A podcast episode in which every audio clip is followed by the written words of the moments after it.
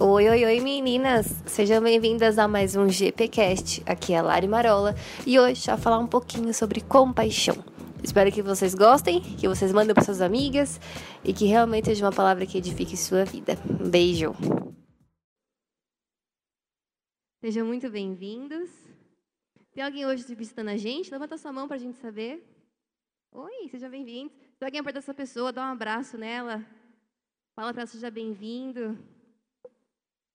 Seja bem-vindo à nossa casa. Deixa eu fazer uma pergunta para você. Você sabe que dia é hoje? Fazer de novo essa pergunta. Você sabe que dia é hoje? Hoje, para os judeus, começa um novo ano. então fala porque está do seu lado. Shana Tová. O que é o Rosh Hashanah?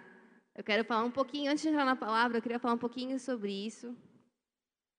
Porque, eu não sei se você sabe, mas Jesus era judeu. Tá? Essa aí é uma pegadinha. Ele era judeu, ele veio de lá do povo, da cultura. Né? E, e nós, como igreja, temos que entender que não podemos estar longe do povo judeu porque faz parte da nossa fé, o que aconteceu com eles lá, o que ainda acontece com eles lá. Então, comemorar as festas bíblicas, falar de festas como essa, para nós também é importante. Amém? Sabe o que é incrível? Que Jesus aí não veio para distanciar os gentios dos judeus, mas ele veio para unir todo mundo numa única família, a família de Cristo, o corpo, a igreja. Jesus, ele, ele trouxe ele trouxe a, a Torá, que é a Bíblia dos judeus, a Torá, de forma clara para nós que não somos judeus. A gente é brasileiro. Eu sou brasileiro. E é isso que Deus quer, que nós, os povos, as nações, cada um com a sua diversidade. Aprenda a Bíblia, aprenda um pouco da cultura daquele povo para poder entender o que acontecia. E juntos, juntos como família, possamos adorar Ele. E essa festa é muito legal, porque não é para nós ano novo é só em dezembro, mas para eles é hoje, é uma virada. E para mim uma virada de ano é sempre especial, certo? Sempre fala de esperança, de recomeço. Então, se você quiser hoje, levanta sua mão e fala: Eu quero viver um recomeço na minha vida hoje. Eu quero viver algo novo na minha vida hoje. Toma posse disso com fé. Deus, eu te peço agora, faz algo novo na minha vida hoje que junto com esses irmãos judeus em todos os lugares que eles estiverem do mundo agora, juntos aqui em uma só fé, Pai, te pedimos que o mesmo ano novo que eles entram, nós também entramos como igreja. Amém? E eles têm cada coisa incrível nessa festa. A mais legal é a comida. Já comeu? Comida, comida judaica é uma delícia. E hoje, especial, eles têm muitas coisas gostosas e doces, porque eles querem é, dizer, é, pras, principalmente para as crianças, né, uma forma bem didática de mostrar para as crianças que uma passagem de ano tem que ser boa e tem que ser doce. Então, fala para quem está do seu lado, que seu ano seja doce, que ele seja bom. Então, vamos começar assim hoje o culto, hein, gente? Começar não, né? Continuar. Feliz ano novo para você. E o tema de hoje da palavra é sobre compaixão. E nada melhor do que começar o novo ano aprendendo um fundamento incrível da fé cristã. Eu tenho bastante texto para ler. E eu quero que você me acompanhe nisso. Para quem não me conhece, eu não me apresentei, né? Perdão. Gente, sou a pastora Larissa, prazer para quem não me conhece. Eu fiquei tão empolgada com o ano novo que eu nem me apresentei. É, sou pastora aqui, Hoje eu cuido principalmente de adolescentes, mas se você quiser, estou aí para né, toda obra, conta comigo, faço de tudo. E eu vou falar com vocês sobre compaixão hoje, que, que é uma coisa que eu só aprendi de verdade o que significa quando eu tinha 15 anos. Os, os meus pais, desde que eu era bem pequena, eles na minha antiga igreja, antes de vir para cá, na outra igreja que eu estava, a gente tinha um orfanato que a gente cuidava. Então, Todos os meus fins de semana, praticamente, eu passava naquele orfanato com os meus pais, porque eles cuidavam do orfanato, eles eram co como diretores. Então, eu praticamente tive a minha infância junto com crianças que não tinham pais. Ou se tinham pais, os pais não queriam. Então, eu estava naquele ambiente de dor e sofrimento. Eu era criança, então não entendia muito bem, mas entendia alguma coisa. Junto a isso, também na minha casa, o meu avô era uma pessoa de muita, muita fé. Meu avô por parte de mãe. E, e como ele não podia, é, por conta de ter uma família, de ter outras coisas que ele tinha que priorizar, como ele não podia fazer missões, mas ele tinha aquele negócio dentro dele, sabe, pulsando. Ele tinha um caderninho com todos os missionários que a igreja enviava para o campo. E a cena que eu mais tenho do meu avô é ele deitado no chão assim da sala, não importava a hora do dia, gente, não tinha vergonha, não. Ele deitava no chão e eu lembro dele chorando em cima daquele caderno e, e clamando por aquelas pessoas, porque ele sabia que muitas delas passavam por muitos problemas, muita perseguição. Então, eu cresci num ambiente onde existia muita compaixão, mas eu só entendi o que era compaixão quando eu quis provar o que era isso. Uma coisa é ouvir falar, Outra coisa é você realmente praticar. E quando eu tinha 15 anos, aqui nessa igreja, eu estava aqui já, junto com os adolescentes, né, do nosso grupinho de adolescentes, é, é, alguns pastores incentivaram a gente a, a buscar instituições de caridade, a fazer alguma coisa pelo outro. A gente estava meio egoísta, sabe? Assim, adolescente às vezes é meio assim, né? Mas tudo bem, estão aprendendo. A gente era meio, meio, meio individualista, meio egoísta. E aquilo me tocou e eu falei, nossa, realmente, acho que eu posso fazer alguma coisa, né? Sou novinha, mas acho que dá. E aí foi quando eu descobri, é, perto do meu, do meu bairro, um lugar que atendia crianças que tinham HIV positivo. Era uma creche. Então, as mães não tinham com quem deixar as crianças e elas precisavam trabalhar, ou fazer exames, ou, não, sei lá, outra coisa. E as crianças ficavam ali e elas não tinham o que fazer o dia inteiro, elas ficavam, né, ficavam meio soltas. E quem cuidava daquele lugar eram duas freiras. E eu cheguei ali com a cara e com a coragem, com 15 anos, e falei: ai, eu quero ajudar, eu sou, eu sou cristã, se você não se importar, você que é católico, mas eu queria fazer alguma coisa. E, e as, as freiras, no primeiro momento, pensaram, né? O que, que essa menina está fazendo aqui? Mas, mas elas me acolheram, falaram que eu, falaram que eu podia. E, e aquilo me, né, me fez ir, mas eu não fui sozinha. Eu levei uma gangue comigo de adolescentes da igreja. Então, a gente chegava em bando, que adolescente anda em bando também, né? A gente chegava em bando dentro da creche, as crianças iam loucura, né? Porque era, era o único dia da semana que tinha uma atividade com gente que também era, era animada. E aquilo ficou tão constante que chegou uma hora que a gente não fazia apenas brincadeiras com as crianças, mas as freiras pediram para a gente fazer a parte espiritual das crianças também. Então, gente, eu tinha 15, 16 anos, junto com meus amigos dessa mesa faixa etária. A gente começou a ensinar a palavra, é, a Bíblia para as crianças. E elas tinham. Quantos anos, Mu, elas tinham? Até era de. Até uns 10? Uns 8. Murilo também é comigo, gente. Sempre foi meio grudado. Aí. E eles eram crianças até oito anos, a gente ensinava a Bíblia para eles. E por que eu estou falando tudo isso? Porque eu provei o que era compaixão. E essa foi a minha primeira experiência, e a que mudou talvez a minha vida. Porque é, depois, né, alguns desistiram de ir comigo, e eu continuei sozinha. Oi? Ah, tá. Gente, eu tô, tô pequena, né? Mas vocês estão me enxergando, né? Pelo amor de Deus. Mas enfim, e aí alguns desistiram de ir comigo, alguns adolescentes, eu continuei indo sozinha e fiquei indo sozinha por mais uns, uns dois anos. E, e teve um dia que, que me marcou. Eu estava ali e aí eu vi que as freiras estavam meio inquietas, estava acontecendo alguma coisa. Eu não sabia o que, que era. E aí a, a freira, que ela chamava Rose, nunca vou esquecer, ela falou: Olha, Lari, você é uma menina de muita fé. Você pode orar por mim porque hoje eu não estou bem. E, e, gente, a gente não tinha coisa sobrenatural ainda aqui na igreja. Sei lá, era uma, a gente, sabe, era, não sei, a gente era bem simples, né? a nossa simplicidade cristã, como adolescentes, a gente impactou um lugar.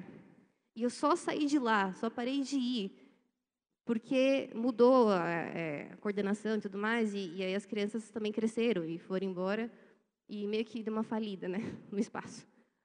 Mas, de vez em quando, ela me para para pensar, poxa, o que será que esse grupo de adolescentes, que em bando, e às vezes a gente tinha que, que dar bronca nos próprios adolescentes que iam, né?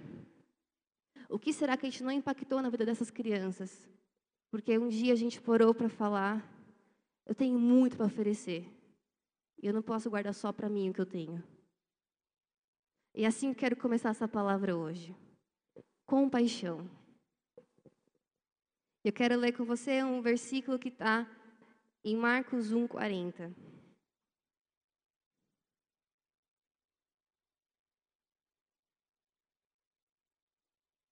Acho que até a Célia, né? Foi para a creche também, não lembro? A Célia e a Débora. A gente fez um movimento, galera. Marcos 1:40. Eu vou eu vou lendo aqui. Marcos 1:40 e 41 também. E aproximou-lhe, aproximou-se dele um leproso, que rogando-lhe e pondo-se de joelhos diante dele, lhe dizia: Se queres, bem podes limpar-me. E Jesus, movido de grande compaixão, estendeu a mão e tocou e disse-lhe: Quero ser limpo. Não só nesse versículo, mas em muitos outros você vai encontrar na Bíblia que Jesus ele se movia em compaixão. E eu acho eu acho engraçado porque muitas vezes a gente confunde o que é compaixão. Mas hoje eu quero tirar essas dúvidas que você possa ter, porque eu também tinha. É, coloca para mim a tela 2. Ah, tá bom. A compaixão que Jesus tinha pelas pessoas é, era para, de alguma maneira, poder curá-las, ministrá-las, ensiná-las, ele nunca retinha o que ele tinha. Eu vou continuar lendo. Marcos 6, se você puder abrir.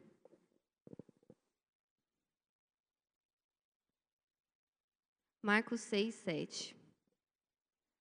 Chamou a si os doze e começou a enviá-los a dois e dois e deu-lhes poder sobre os espíritos imundos. Marcos 6, 30. Vou dar uma pulada. E os apóstolos ajuntaram-se a Jesus e contaram-lhe tudo quanto aconteceu é, quando eles foram enviados. E Jesus lhes disse: Vinde aqui a vós, vinde aqui vós, aqui à parte, a um lugar deserto, e repous, repousar um pouco. Porque havia muitos que iam e vinham e não tinham tempo para comer. E foram a sós num barco para um lugar deserto. E a multidão os viu partir e muitos os reconheceram. E correram para lá a pé de todas as cidades. E ali chegaram primeiro do que eles e aproximaram-se dele. E Jesus, saindo, viu uma grande multidão e teve compaixão deles, porque eram como ovelhas que não têm pastor. E começou a ensinar-lhes muitas coisas. Contextualizando aqui, Jesus Chegou um momento que ele falou para os discípulos: tá bom, tá na hora de vocês irem começarem a levar o que está rolando aqui entre nós. E Jesus enviou aqueles discípulos para fazer o que que a gente leu? Para ter o poder de expulsar espíritos imundos. E eles foram, e agora a gente voltou aqui em Marcos 6,30, que falam que eles regressaram, e eles regressaram animadíssimos. Eles queriam contar para Jesus tudo o que tinha acontecido. Alguém aqui, algum dia, já curou uma pessoa? Você orou, a pessoa foi curada? Ok. Você ficou, você contou para alguém o que aconteceu? Você não contou, conta depois para sua amiga do lado, porque notícia boa a gente sempre compartilha, né? Não, não, a gente não guarda.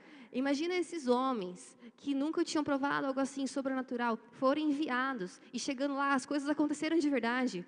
A primeira vez que eu fiz um, um, milagre criativo fora da igreja, eu não sabia o que fazer depois. Eu fiquei, meu Deus, para que, que eu conto? Eu estava na faculdade, né? E não tinha ninguém mais ali que era cristão da igreja. Eu fiquei, meu Deus, para que, que eu conto agora? Meu Deus do céu, isso aconteceu de verdade. Eu não acredito que... Eu não acreditava que a pessoa tinha sido curada. Entende? Então, imagina esses homens como eles estavam, ansiosos para contar para Jesus. Mas Jesus percebeu que eles também estavam com fome. Afinal de contas, né? A gente também tem fome. E pediu para a galera vir se ajuntar. Eu vou continuar lendo. Marcos 6, 34. Vocês estão comigo?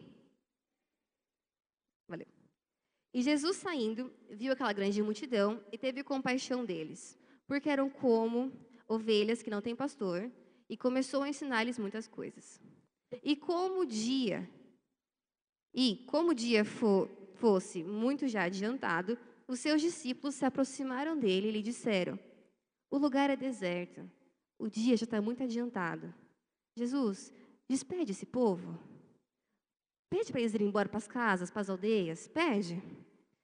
E que eles vão, que eles comprem comida, que eles se alimentem. Porque, na verdade, na verdade, o que eles queriam era descansar. Né? Estavam lá muito tempo viajando e só queriam descanso. Né? Gente, pelo amor de Deus, manda esse povo embora, que está cansado, a gente quer descansar aqui. E eles fizeram esse pedido para Jesus. Mas é claro que Jesus não atendeu o pedido, né, gente? Com certeza. Porque ele tinha sido movido por grande compaixão. Ok. Como a tela não está funcionando, a gente vai no improvisation. Tudo bem? Ok, gente, eu fiz cada tela linda para essa noite, que pena. Eu, sério, eu caprichei, foram três horas fazendo tela, mas tudo bem. Ó, ó, ó, Ó, oh, amém, Jesus. Pode para a tela 3 já, pode para 3. Então, calma. Vamos pôr a tela, vai, já que eu fiz bonitinho.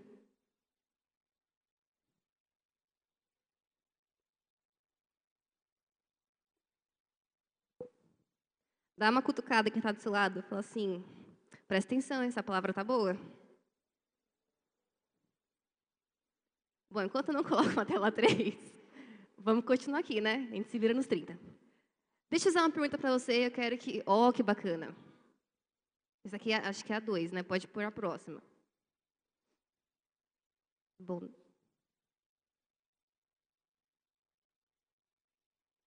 Eu vou ler então, tá? É, eu vou ler a, segu a segunda parte. A compaixão é um combustível espiritual para manter o fogo de Deus aceso em nosso coração. Dito isso, eu quero te fazer uma pergunta para você refletir.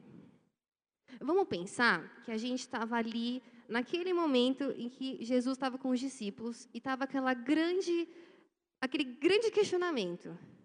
A gente despede o povo ou a gente fica aqui mais um pouquinho? Mais um pouquinho assim, né? Talvez algumas horas, porque era uma grande multidão. Depois fala que eles alimentaram 5 mil homens, então deve ser uma grande, grande, grande multidão. Imagina que estava ali na, naquele momento, tá bom? Se imagina nesse momento aí. E eu quero que você lembre de uma coisa. Jesus era de carne e osso. Tá? Ele era. Dá uma beliscadinha em você, assim, de leve. Ele era como você, ele sentia dor, sentia fome, tinha que fazer xixi. Era, gente, ele precisava, tá? Ele estava ali na forma humana, como eu e você, tá? Da mesma forma, os discípulos também eram gente, gente como a gente, né? Mas a minha pergunta aqui é: por quê? Por quê? Jesus se movia em compaixão enquanto os discípulos queriam que a galera fosse embora. Por quê? Algumas pessoas que você conhece conseguem se mover em compaixão e algumas outras não. Por quê? Qual que é o segredo? Valendo. Qual que é o segredo para a gente conseguir ser como Jesus foi? Se Jesus estivesse aqui na, na, e não fosse homem como e você, homem digo ser humano, eu ia falar, ah, ele só conseguiu isso porque, né, gente, ele não era homem. Mas não, ele estava na forma humana sim. Então, quando eu comecei a questionar isso, eu comecei a perceber que não apenas aqueles discípulos tinham dificuldade em ter compaixão, mas Paulo também escreveu uma vez: o bem que eu quero, eu não faço. Por quê? Gente, por quê? Por quê? E aí eu comecei a pensar, pensar, pensar, pensar, pensar, e eu falei, bom, a resposta só pode estar em um lugar. Aqui dentro. Tá? Sempre está aqui dentro a resposta, sempre. Então, ao invés de te falar de primeira mão o que é compaixão, eu quero te falar o que não é compaixão. Tá? E aí a gente vai construindo juntos o conceito de compaixão. Foi assim que, que Deus me falou e acho que assim também você vai conseguir captar a mensagem. Então, vamos lá na tela 4. Por favor, fala que vai funcionar essa tela. Por favorzinho. Aê, que beleza! Vamos lá. Compaixão não é altruísmo, tá? Por quê? Vocês conseguem ler? Eu não sei se acertei o tamanho da letra. Olha só. Eu vou te falar uma coisa antes de começar a ler as coisas. A primeira coisa que aparece ali é instinto. Se você não sabe, eu vou te apresentar uma coisa que você tem desde que você nasceu. Chama instinto de sobrevivência.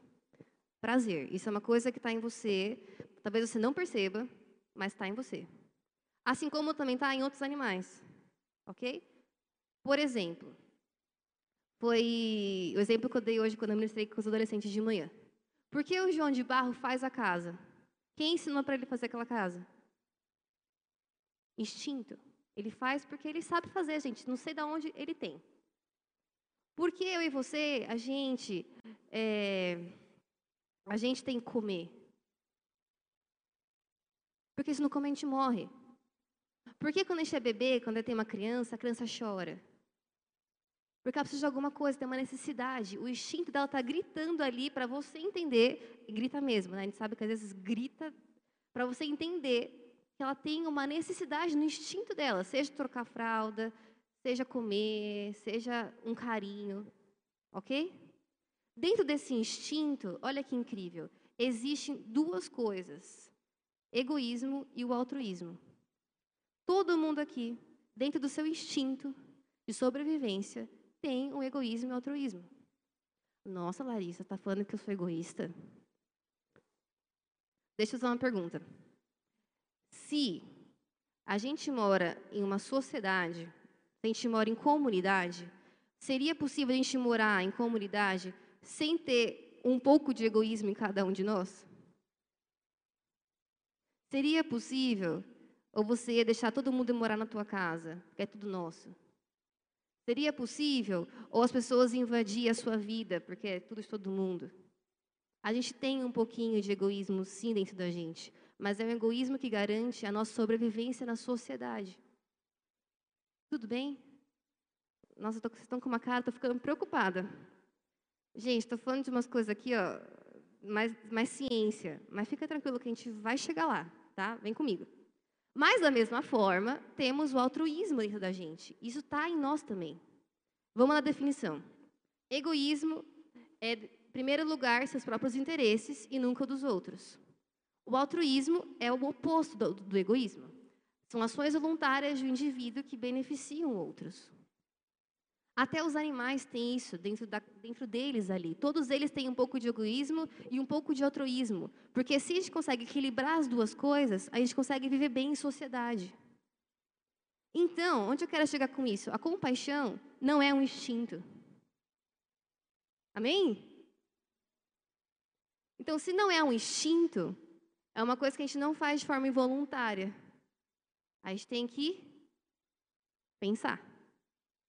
Ok. Então, já descartamos que altruísmo e compaixão é a mesma coisa. Próximo.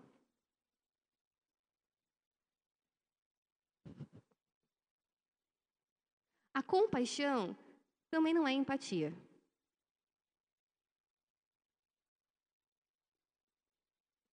A empatia é a capacidade psicológica para sentir o que sentiria uma outra pessoa caso estivesse na mesma situação vivenciada por ela. Por exemplo, é, quem estava aqui quando veio o coral Atuto, aqui na igreja, naquela quinta-feira? Bacana. Quando vocês ouviram aquele menininho que estava aqui, de gravatinha bem fofinho, daqueles shortinhos marronzinho, falar de como era a vida dele antes do atoto. Quem aqui não chorou? Eu, gente, eu estava lá na salinha fazendo cobertura com o pessoal de vídeo e vendo um vídeo do menino falando, eu chorei. Ok? Quem aqui já, já, não sei, já viu uma situação, por exemplo, que aconteceu esse ano, teve muita desgraça esse ano. Aquela situação que aconteceu nas barragens, é, a Amazônia pegando fogo. Quem aqui não sentiu uma dor, uma tristeza? Você sente, certo? Mas qual que, é, qual que é a diferença? A diferença é que a empatia fica só no sentimento mesmo, não muda nada. Eu fiquei triste pela Amazônia, mas o que, que eu fiz por ela? Eu não fiz nada. Você fez alguma coisa? Eu não dei dinheiro para ajudar. Eu não fui lá para apagar o fogo. Eu não, eu não tive condição de fazer alguma coisa. Então, ficou só no sentimento. Então, fala para quem está do seu lado. Compaixão não é altruísmo. E também não é empatia. Então, Larissa, por favor, o que é compaixão? Pode, pode mudar. A compaixão não é altruísmo, porque não é um instinto de sobrevivência e, com certeza, não é o oposto de egoísmo. E a compaixão também não é empatia, pois ela acaba nos sentimentos, enquanto a compaixão leva à ação. Então, minha irmã, meu irmão, eis agora que vem o significado de compaixão, segundo o que estamos vendo aqui. E proprietário do veículo, por favor, compareça ao local, isso é muito importante.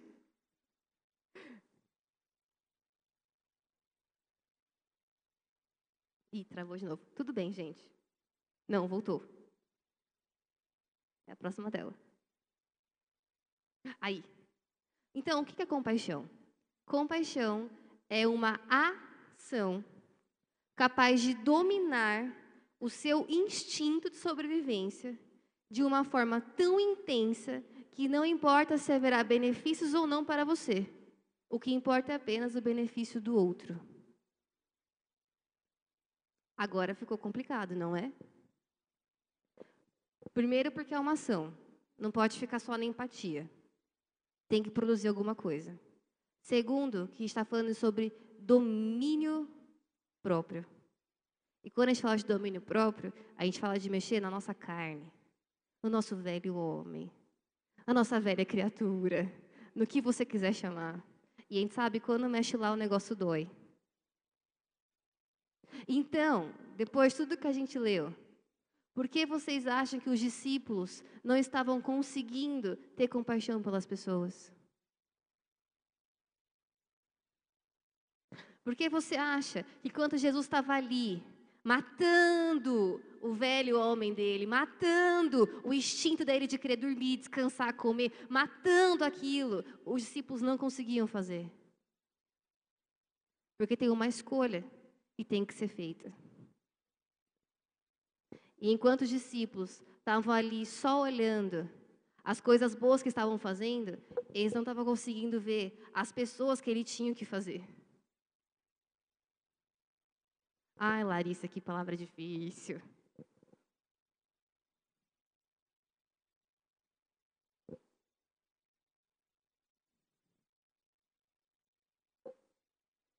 Sabe, a gente não fala muito de compaixão nesse, nesse sentido, pelo menos eu nunca ouvi alguém falando desse jeito. Mas por que eu quis trazer para você é, essa visão? Porque Deus conta com você. Deus conta com você, manifestando quem Ele é para as pessoas à sua volta. Às vezes você está me ouvindo falar e você está pensando, nossa, como é difícil, como é distante de mim. Na verdade, não é. Compaixão está no dia a dia, está nos pequenos atos. A compaixão, para mim, está na simplicidade, entende? Na, na forma simples. A gente mostrar para o mundo quem é Deus.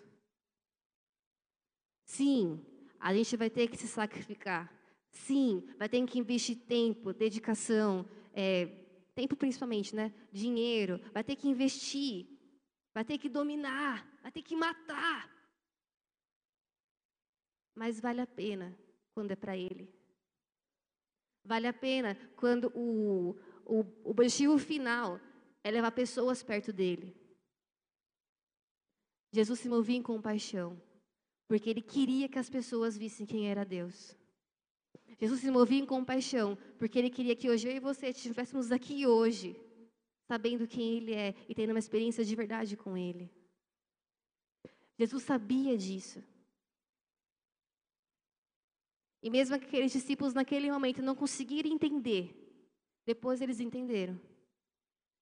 Eles deram a vida pela causa. Jesus deu a vida pela causa. Você está falando que eu tenho que dar minha vida pela causa? Estou falando que você tem que dar sua vida para Ele. E o que Ele mandar você fazer, você tem que fazer. É uma decisão, é uma escolha. Sempre vai ser. Se Deus quisesse que a gente fosse robô, a gente não tinha o livre-arbítrio. Mas aí deu o livre-arbítrio para a gente decidir até onde o instinto domina, até onde a vontade domina, até onde é, os nossos pensamentos dominam e até onde a gente consegue falar: ok, Deus, vou fazer a sua vontade. Eu vou abrir mão. Da mesma forma que a gente abre mão de comida e faz um jejum, matando o nosso instinto, da mesma forma que a gente não dorme, poder ler a Bíblia, matando um instinto, Deus quer que hoje a gente tenha compaixão, matando também o instinto. Agora quero que você pense: quantas pessoas você não conhece que precisa de alguém para dar um abraço, uma palavra de conforto, Talvez sem emprestar um dinheiro. Eu conheço algumas. Quantas pessoas você não conhece que estão sofrendo no seu trabalho, tentando suicídio? Eu conheço adolescentes que toda hora se mutilam. Uma vez, uma, uma, vou contar um caos. Uma vez um adolescente me ligou falando: Larissa, eu acabei de me cortar. O que, que eu faço? Aí eu falei: Tá sangrando? Primeira coisa que eu perguntei, né? Tá sangrando? Tampo, tampo ferimento. O que, que eu vou falar? A pessoa no telefone me ligando desesperada para falar que tinha se cortado.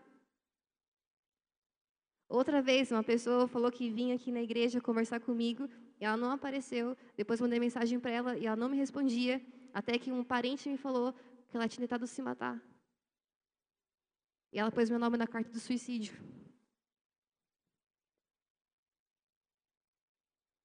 Quantas pessoas não precisam de você para ter uma mudança na vida delas. E um ato de compaixão. Um ato de olhar como Jesus olhou aquelas pessoas e viu que elas não tinham um pastor. Eram ovelhas sedentas, precisando de alguém para cuidar e para amar. A gente não sabe o que aconteceu com aquelas pessoas depois. Mas eu sei que e Jesus fez o que ele tinha que fazer. E hoje ele faz também um convite para a gente. Pode pôr a próxima tela. Muitos avivamentos começam bem, começaram bem, mas logo pararam porque ignoraram a importância da compaixão e começaram a valorizar mais os feitos do que as pessoas. Levante sua mão comigo e fala assim: Deus, me livra hoje de não conseguir trazer um avivamento para minha casa, para o meu trabalho, para minha família, por causa do meu egoísmo, do meu eu, da minha carne. Essa também é minha oração. Sabe um dia que Deus falou muito comigo? Eu estava, faz, faz tempo já, eu estava começando a trabalhar, estudando, trabalhando, então meu tempo era bem corrido. E eu lembro que a igreja nem era aqui ainda, era no outro templo. E eu lembro que um dia eu estava saindo da estação Socorro e tinha que pegar o ônibus para ir para minha casa. E eu passei na frente de um bar que tinha ali na rua e tinha uma criança jogada no chão, drogadaça, sabe assim, no, no ápice, no ápice.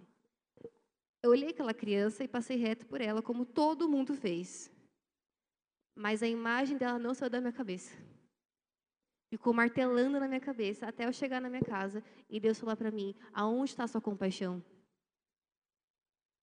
De verdade, eu não saberia o que fazer por ela, mas também não fiz nada. E Deus falou para mim: se você continuar fria, você vai perder tudo. E naquele dia eu não chorei, né? Eu quase morri no sofá, tipo, Deus me perdoa, pelo amor de Deus, me perdoa. Mas eu entendi que sem compaixão, tudo vira automático.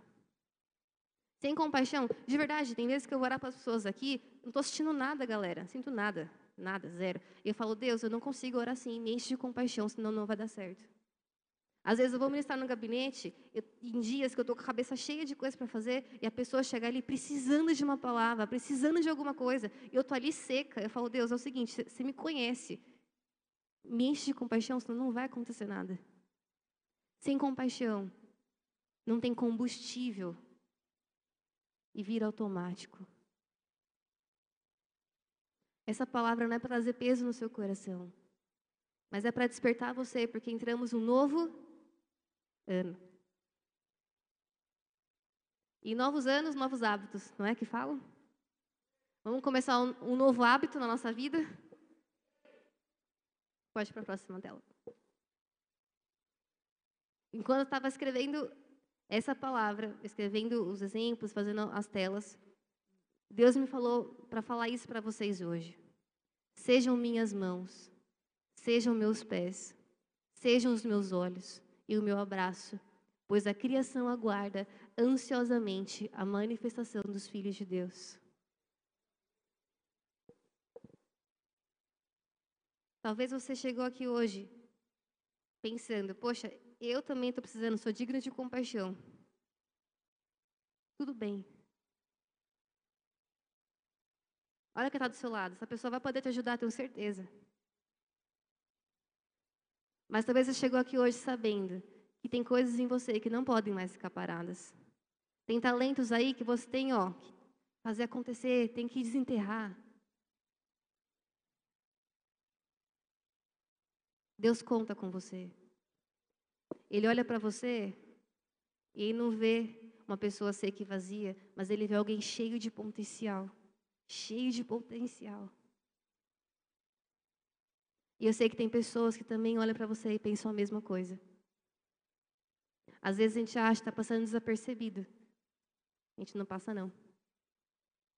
Tem pessoas que olham a gente todos os dias e pensam: nossa, essa pessoa tem potencial. Ela podia olhar para mim. Eu quero te fazer um convite. Se essa palavra de alguma maneira falou no seu coração, fica de pé no seu lugar comigo.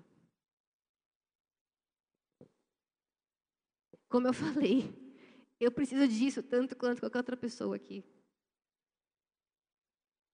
A gente mora numa cidade louca, maluca.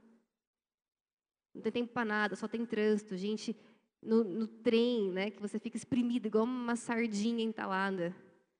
A gente trabalha, trabalha, trabalha, trabalha, trabalha, trabalha, trabalha. A gente fica nessa, nessa, nessa rotina. Como eu estava aquele dia. E eu tenho vergonha de falar, tá bom? Não é uma coisa fácil de eu falar, eu tenho vergonha de falar isso. Mas Deus me ensinou uma coisa muito importante. E aquilo mudou o jeito que eu olhava para as pessoas depois.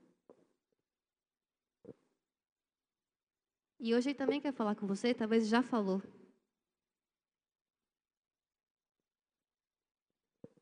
Então, eu acho que antes da gente vir receber uma oração, eu acho que a gente tem que, cada um, pôr o seu coração diante de Deus agora. É uma decisão. E quem toma ela é você. Todos os dias. Às vezes você não vai ter o que falar. Eu não tinha que falar para uma moça semana passada, quando eu estava no trem, eu fui comprar meu bilhete e Deus falou: você tem que falar alguma coisa para ela. Eu falei: Deus, como assim? Eu podia ter me calado. Mas eu falei a coisa que eu mais sabia e que mais era real para mim. Eu falei: Olha, não sei o que está acontecendo com você. Deus te ama. E Ele mudou de falar isso hoje. Aquela moça começou a lacrimejar e falou: Obrigada, obrigada, obrigada. Talvez você não tenha o que falar. Fale tudo o que você sabe. E o que você sabe? Deus ama a humanidade. Entregou o seu único filho para que todo aquele que nele crê não pereça, mas tenha a vida eterna. Jesus foi tão fundo, foi tão fundo nisso. Ele entregou a vida dele por você e por mim.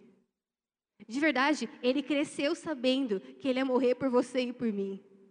Já imaginou você, criança, sabendo que um dia você tem que morrer por pessoas que talvez um dia nem iam querer ter um encontro com você? O peso que esse homem carregou. Ele abdicou de uma vida humana, com tentações como eu e você temos. Porque ele sabia que valia a pena. Porque ele sabia que você um dia está com ele. Ele teve compaixão, gente, até o final. E que final que ele teve? Que final que ele teve? Ele te amou sem limites.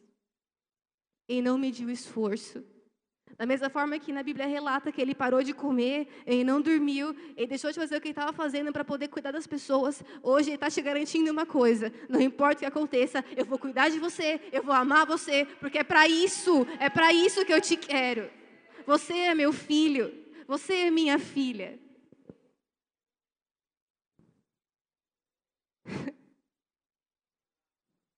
Deus entregou o seu único filho para morrer no seu lugar. E hoje eu quero fazer um convite. Talvez você veio aqui hoje e você nunca experimentou esse amor. Talvez você nunca falou, Deus, eu quero ter um encontro contigo, eu quero saber se essa história realmente é verdadeira, eu quero pôr prova. Talvez você nunca veio aqui um dia e falou, Deus, eu quero, eu quero recomeçar. Deixa eu falar, nessa noite estou abrindo uma oportunidade para você falar, Jesus Cristo, eu quero, eu quero estar com você. Feche seus olhos só um pouquinho no seu lugar.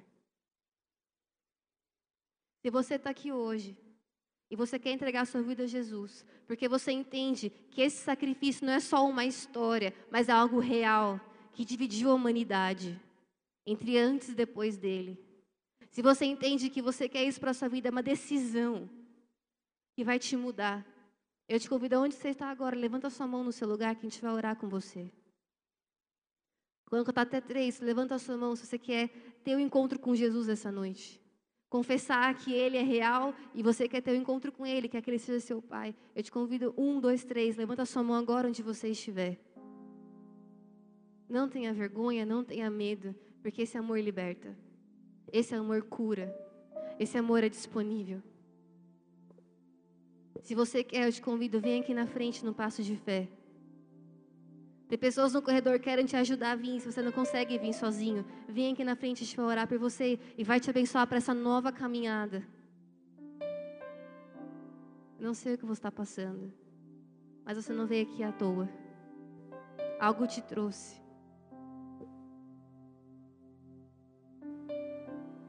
Pai, eu sei que o Senhor é real. Eu sei que o Senhor é real. Eu sei que o Senhor morreu numa cruz no meu lugar.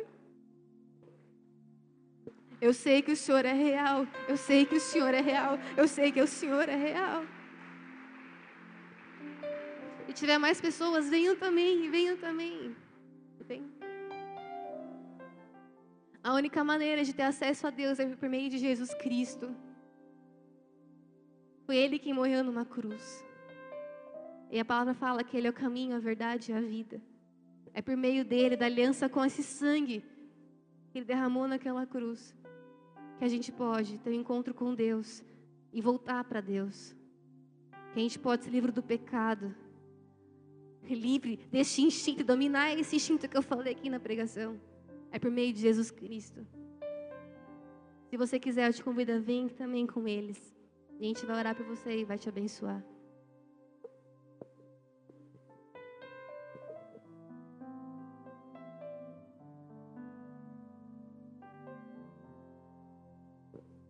Se você puder, onde você estiver, levanta essas mãos aqui para eles. Sabe? Deus parou esse culto por causa de vocês dois. Ele parou tudo porque ele ama vocês. Ele amou vocês mais do que a própria vida dele. E ele entregou sem pensar duas vezes. Então eu quero que você repita comigo a sua oração. Se mais alguém quiser repetir, pode repetir. Senhor Jesus, nessa noite, eu confesso que o Senhor é real. Eu confesso. Eu te peço, me limpa dos meus pecados.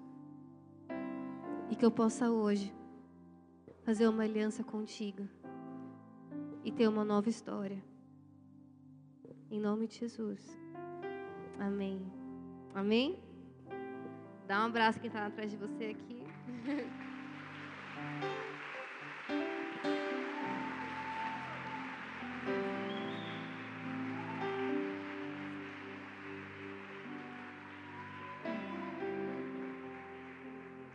Essa noite é uma noite de recomeços.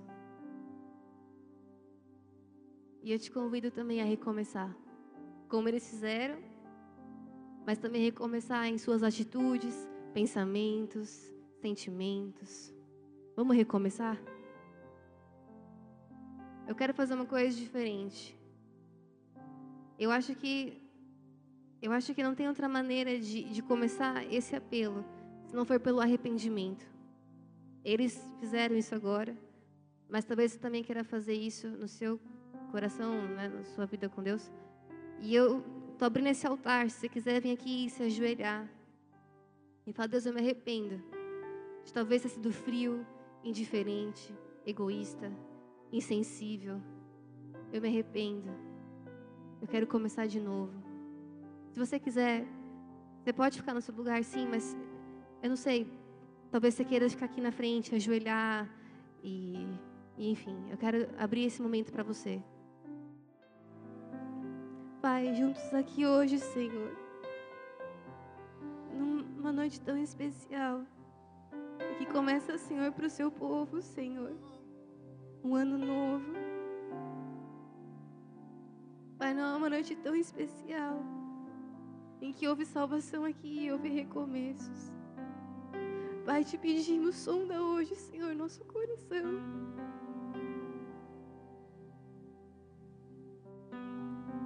Sonda, Senhor.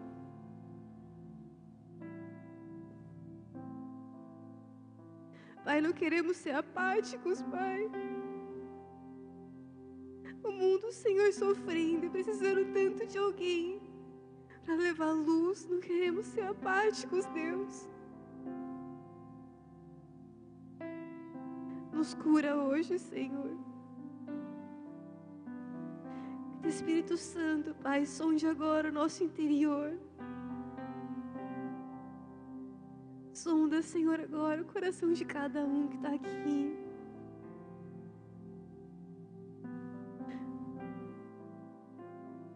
E que possamos ter um coração como o teu, Pai.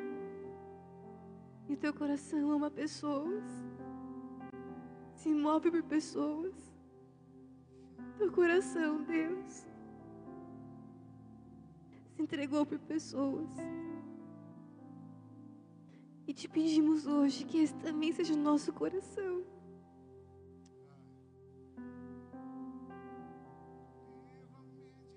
Que todo egoísmo saia.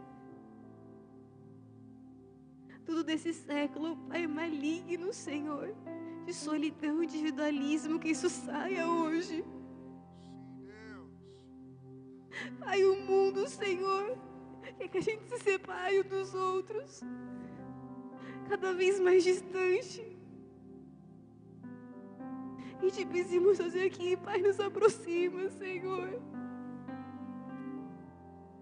Nos aproxima daqueles que padecem, daqueles que sofrem nos aproxima, Deus. Que possamos ser luz e sal na terra, Pai. Que a gente não se conforme com esse mundo.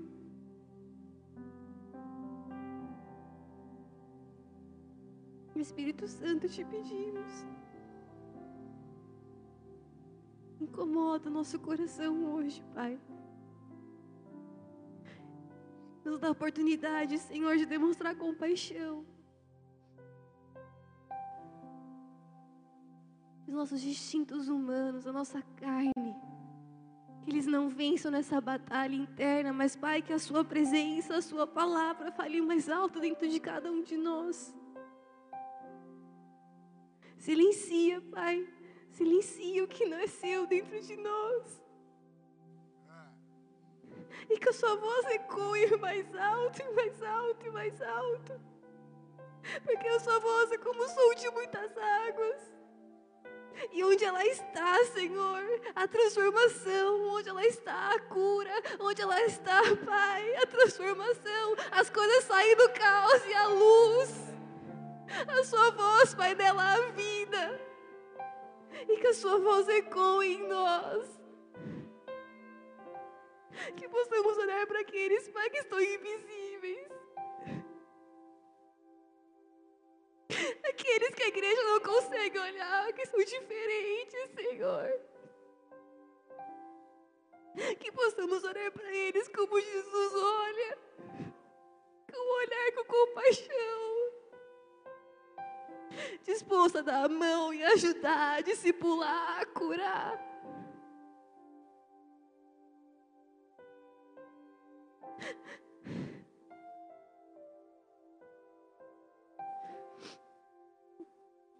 Possamos ser moldados, Senhor, hoje. Como barro, Senhor, nas mãos do olheiro. Nos molda. A sua imagem, a sua semelhança. Queremos tudo que está em Ti, Deus. Tudo, tudo, tudo.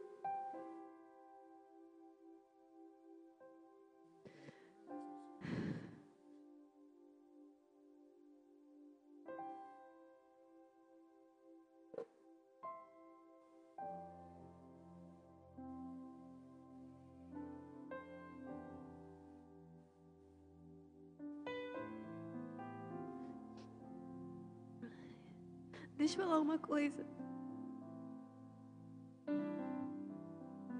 A sua oração é muito poderosa.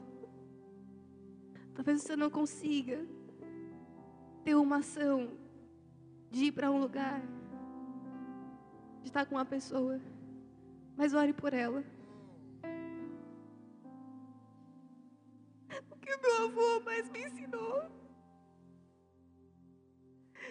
Aquela oração dele tinha vida. Eu não sabia o que era intercessão. Eu não sabia o que era guerra espiritual. Eu não sabia de nada disso. Eu era só uma criança. Talvez nem ele sabia. Mas a simplicidade que ele tinha no Evangelho.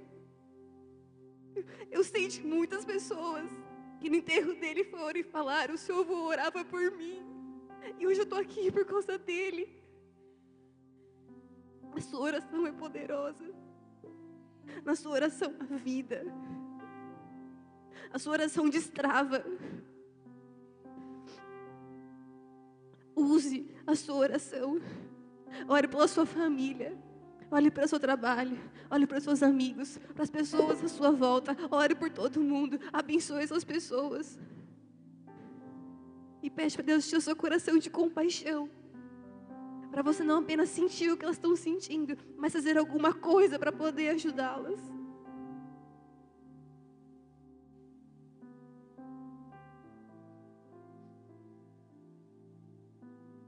Eu sou grata a Deus pelo meu avô.